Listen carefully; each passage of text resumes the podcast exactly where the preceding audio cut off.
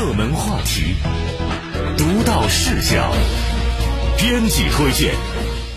编辑推荐，做一种声音你共鸣。大家好，我是周正阳。昨天呢，一则上戏明年表演系考生高考需答一本线的消息冲上了微博热搜。随后校方就表示这是误读，明年上海戏剧学院招生继续遵循教育部的相关要求。表演等校考专业招生分数线不低于普通本科录取控制分数线，而并非是一本线。这则被误读的消息澄清之后呢，可能让不少艺考生稍微松了口气。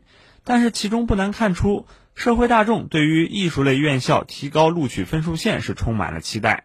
这也反映了社会对艺术人才学识关注度越来越高。在大家过去普遍的观念里面，文化课不太好的学生才学艺术。但是这种想法应该被打破了。一个演员如果连剧本都看不明白，那如何演绎剧中的人物呢？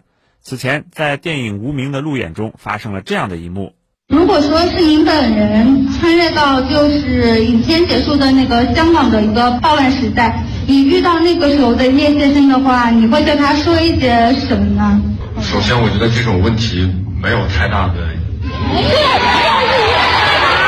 然后。我我也不会想说什么，我们也不会见面。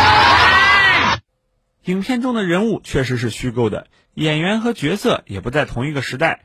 但是这个问题核心，难道不就是演员对角色的理解共鸣吗？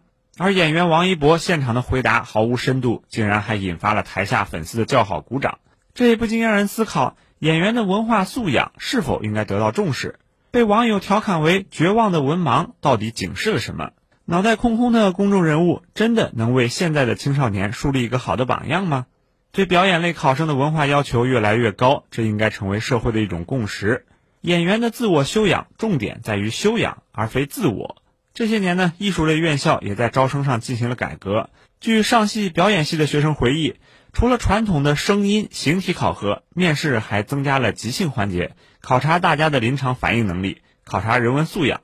以上课的形式来考验平常的知识和专业，考场上不仅仅看脸，考官和考生还要不断的进行思想的碰撞。颜值虽然可以决定一个人是否能吃表演这碗饭，但文化素养却能决定一个演员究竟能走多远。